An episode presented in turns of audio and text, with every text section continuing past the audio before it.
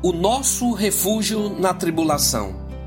Deus é o nosso refúgio e fortaleza, socorro bem presente nas tribulações. Portanto, não temeremos ainda que a terra se transtorne e os montes se abalem no seio dos mares, ainda que as águas tumultuem e espumejem e na sua fúria os montes se estremeçam.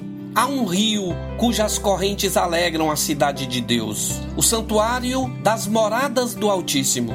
Deus está no meio dela, jamais será abalada. Deus a ajudará desde antemanhã. Bramam nações, reinos se abalam. Ele faz ouvir a sua voz e a terra se dissolve. O Senhor dos exércitos está conosco. O Deus de Jacó é o nosso refúgio. Ele põe termo à guerra até os confins do mundo, quebra o arco e despedaça a lança, queima os carros no fogo. Aquietai-vos e sabei que eu sou Deus. Sou exaltado entre as nações, sou exaltado na terra. O Senhor dos exércitos está conosco, o Deus de Jacó é o nosso refúgio. Salmo 46. Eu quero orar com você. Pai, nos ajuda a sentirmos como sentiu Abacuque quando disse: Ainda que a figueira não floresça, nem haja fruto na vide, o produto da oliveira minta e os campos não produzam mantimento. As ovelhas sejam arrebatadas do aprisco e nos currais não haja gado.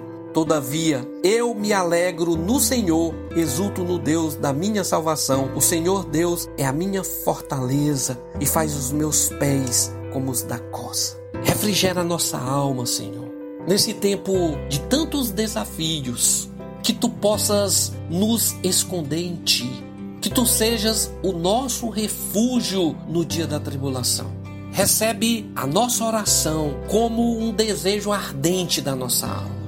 Para a glória do teu nome e edificação das nossas vidas. Amém.